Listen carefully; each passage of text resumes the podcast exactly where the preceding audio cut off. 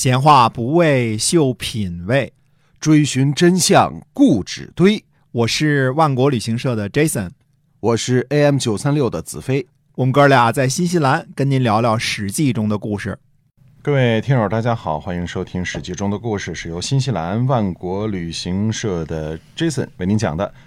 那么我们主业呢是，我们是干旅游的啊。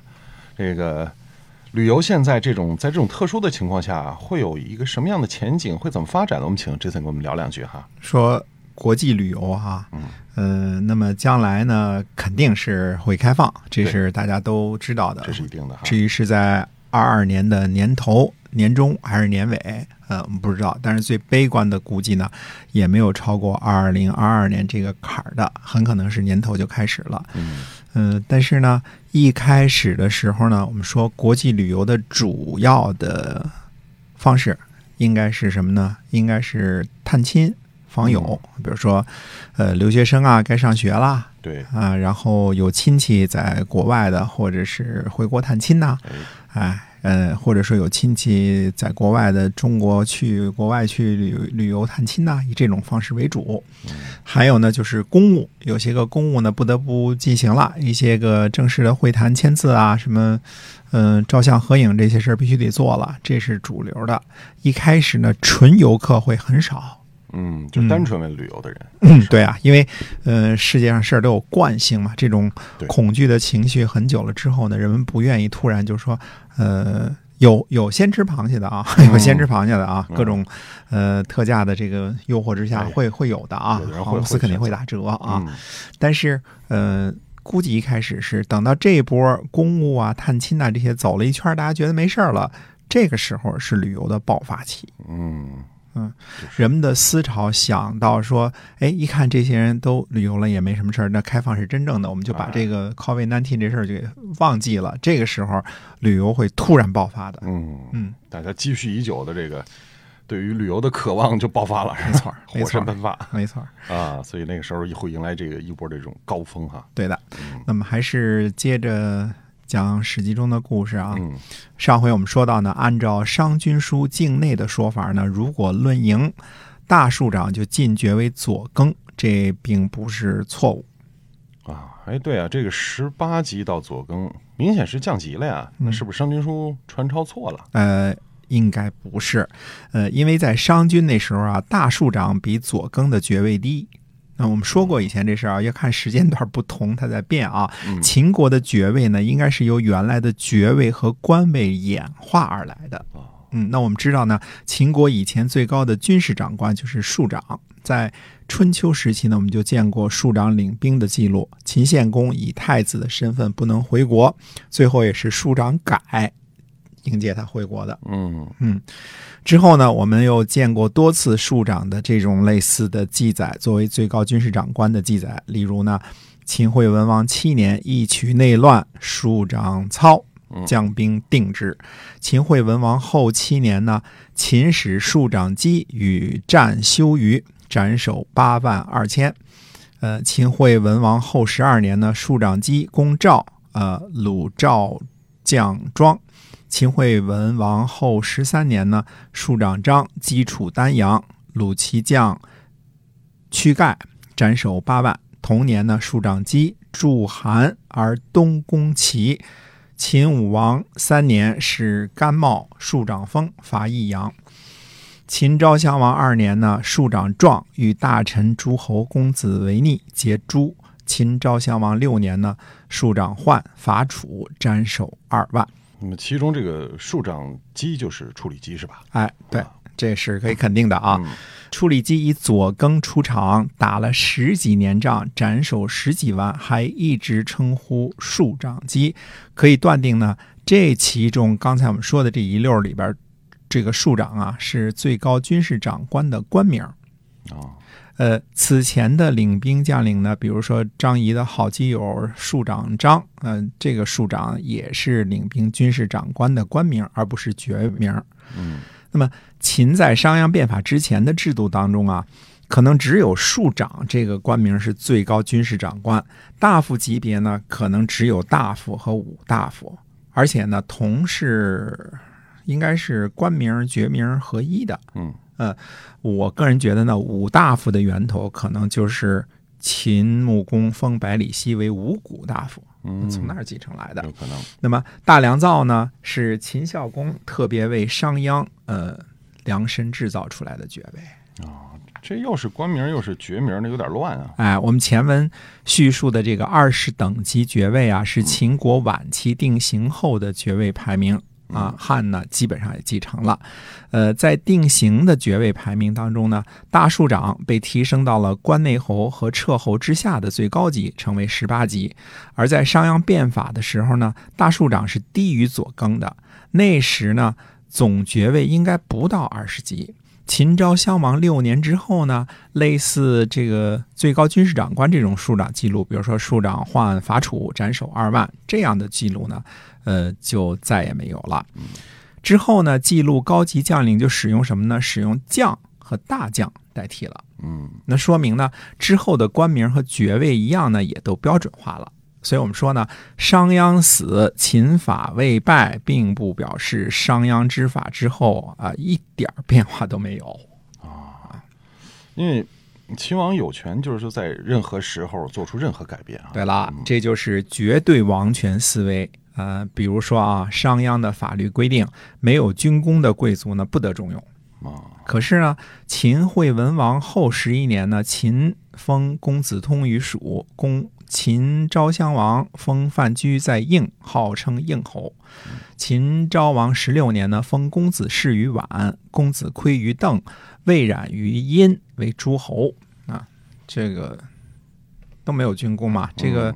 呃，再说啊，除了魏冉啊，这几乎都没有军功啊。之前我们说过这个事情啊，就是这个“殷”字儿呢，古字儿啊，就说篆字呢，长得很像陶嗯啊。而魏冉呢，后来又又领有山东陶的封地，所以史书呢，应该是以讹传讹，把秦昭王十六年的这个“殷”呐记录为陶了啊。那那个应该是在湖北呢啊。嗯总之呢，就是除了魏冉之之外，其他的都不是按军功封的。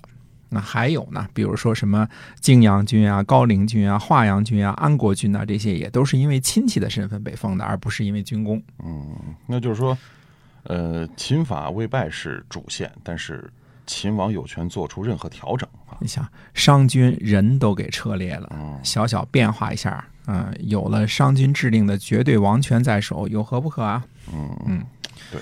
再接着说这个爵位的事儿啊，我们说《商君书·境内》一篇当中所出现的呢，故爵公事，故爵上造，故爵大夫，故爵五大夫，故克卿相。啊，这应该就是原来所有的这个爵位了啊，还有故大庶长和故四更，这是应该是商鞅改革前的所有爵位。那么原来呢也有低等级的士爵，但是加多了簪鸟和不更两个爵位，把士爵的待遇呢提到了不出徭役这样高的地步。嗯，啊，那，肯定是进步了很多啊。对。而原来的大夫和武大夫两个爵位呢，显然只有高级和低级之分，而商鞅呢加多了官大夫、公大夫和公称三个爵位，其中的公大夫、公称和武大夫这三个爵位呢是高等大夫爵位，享有税役三百家的待遇，啊，这是呢在给大夫级别中的原低中级贵族的胡萝卜，鼓励他们立战功。哦，哎，那这个正确啊，就是说你不能只鼓励低级低层的这个士族，就把贵族给忘了，是吧？哎，那么原来的客卿相呢，只相当于副卿级别，立功之后呢，转正成了大庶长的正卿级别。原来的四更，因为是最高级的爵位名称，现在我们只能看到了三个名字啊，就是左更、中更和右更。第四个呢，不知道是不是叫上更啊？我不懂啊，不知道啊。总之呢，原来高等贵族级别的四更呢，可以上升到最高的大良造的爵位。原来的官名呢，庶长作为爵位名，包括左庶长、右庶长，下沉到了左更之下；而原来的军政官名的庶长。变成爵位名称的大庶长，上升到了爵位封侯之下的顶端，成为第十八级。哦，所以要是这么理解的话，这个《商君书》的记载还是相当靠谱的啊。嗯，那么军功授爵制当中呢，有一个门道啊，这可得仔细看，这就是森严的等级制度。也就是说呢，如果百姓靠砍脑袋晋升爵位，能够达到的顶级就是不更，就不出徭役啊。而中低级贵族晋升的爵位呢，从大夫开始，能够达到的最高限度就是五大夫。我们上次说了啊，很多逐次晋升的标准，但是《商君书》当中呢，并没有提到如何从不更这个平民的最高爵位晋升到大夫，因为没有这个惯例。嗯，也没有提到呢如何从五大夫晋升到左庶长，因为这个可能性也不存在。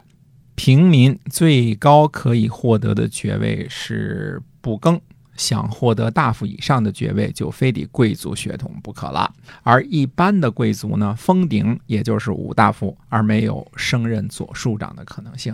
因为左庶长以上呢，属于高级爵位，属于原来旧制度清一级别的，只有高级亲贵血统才有可能获得左更或者以上的高等爵位。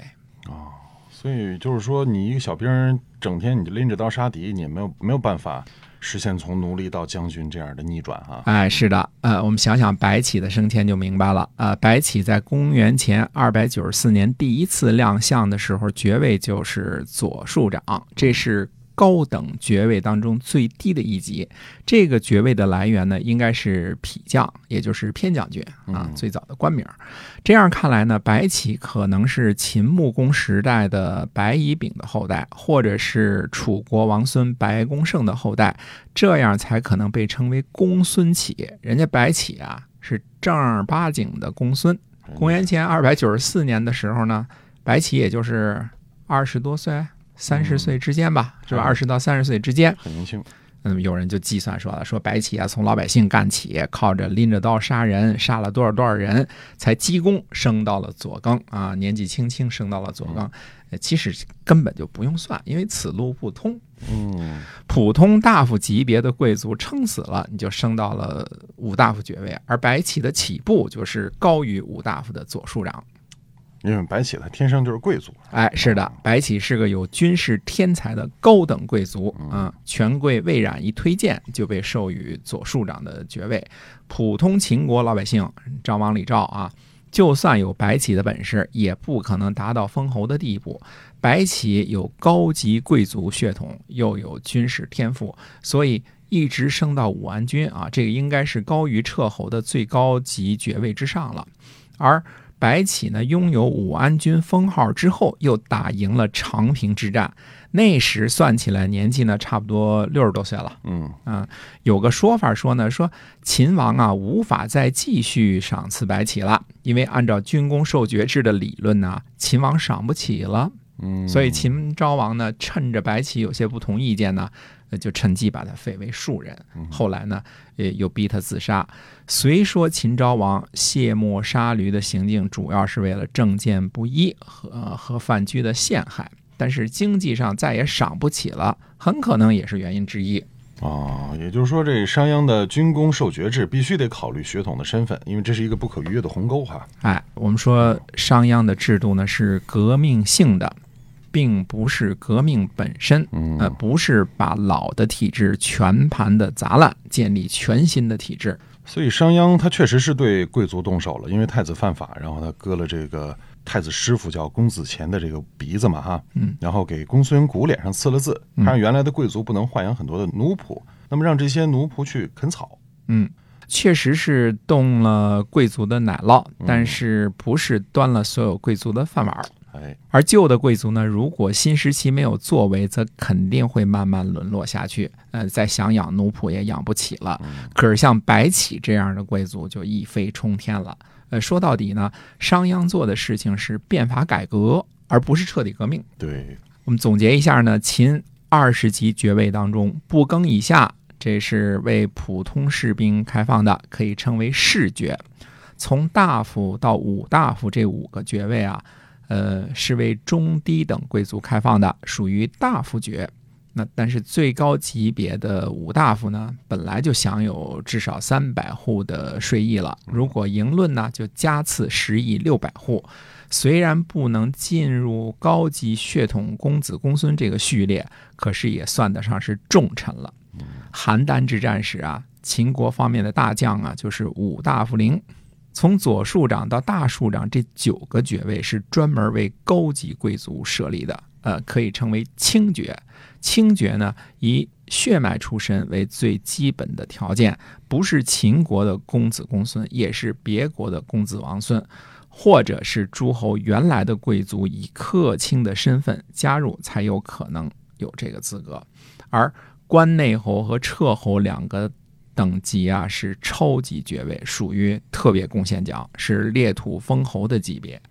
商鞅、范雎、白起都有幸呢登上了这个顶峰。哦但是立功太大了，就把赏赐都收回来啊！老秦家够够抠门的。呃，对，老秦家是够抠门的。那我们还有其他的什么爵位和官吏的事情？那么下回跟大家继续接着说。好的，那么是由新西兰万国旅行社的 Jason 为您讲的，欢迎您关注、分享我们的节目，我们下期再会。再会。